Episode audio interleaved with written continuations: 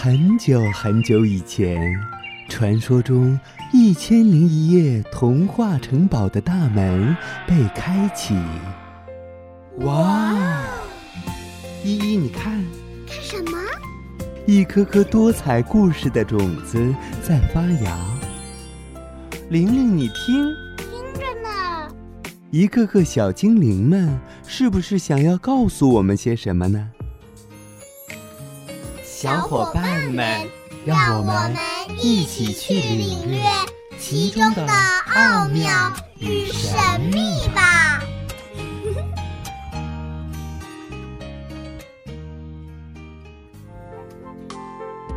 大家好，我是本期小主播苏嘉儿。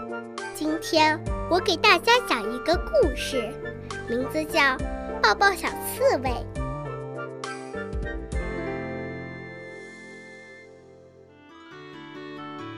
绿油油的草地上，小伙伴们正在玩游戏。小猴子，让我来抱抱你。花猫抱着小猴子，哈哈的笑起来了。小羊，我们也抱抱吧。小猪和小羊紧紧地抱在一起。还有我们呢，我们也要抱抱。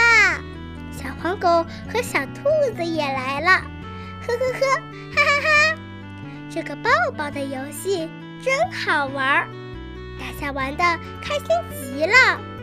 还有我，还有我。突然，一个圆球滚了过来，小兔子的手刚碰到圆球，就被刺伤了，好疼呀！小兔子哭起来了。啊，原来是圆溜溜的刺猬，它身上长满了刺。小刺猬，你干什么？小黄狗生气地叫道。其他的小伙伴也纷纷指责小刺猬：“你身上长满了刺，竟然也想玩抱抱的游戏！”喂，小刺猬，你快走，我们这里不欢迎你！小刺猬伤心极了，它拉着脑袋走了。过了一会儿。小兔子不哭了，小伙伴们又玩起来了。突然，一只凶恶的大灰狼从草丛里跳出来，小伙伴们吓得急忙逃走。大灰狼抓住了小兔子，又抓住了小猪。就在这时，一个长满刺的圆球冲了过来。狠狠地朝大灰狼撞去！啊，是小刺猬！大灰狼一声惨叫，扔下兔子和小猪，急忙逃走了。兔子和小猪得救了。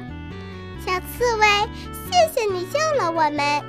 小兔子和小猪感激地说道：“不用谢，不用谢。”小刺猬不好意思了。小刺猬，你真厉害，把大灰狼都打跑了。小猴子说：“为了表达感谢，我们大家一定要抱抱你。”刺猬连忙摆手：“不行不行，我身上有刺，会刺伤你们的。我有办法。”小猴子笑着跑进树林。没过多久，他抱着一个小树桩。是不是很像你呀？我们抱它，就好像抱你一样。说着，小猴子将小树桩放在地上。小猴子，你真聪明！小兔子叫道：“我先抱，我先抱，我要第一个抱小刺猬。”小伙伴们一个接一个地走上去，他们紧紧地抱住小树桩。好像小树桩，真的就是小刺猬。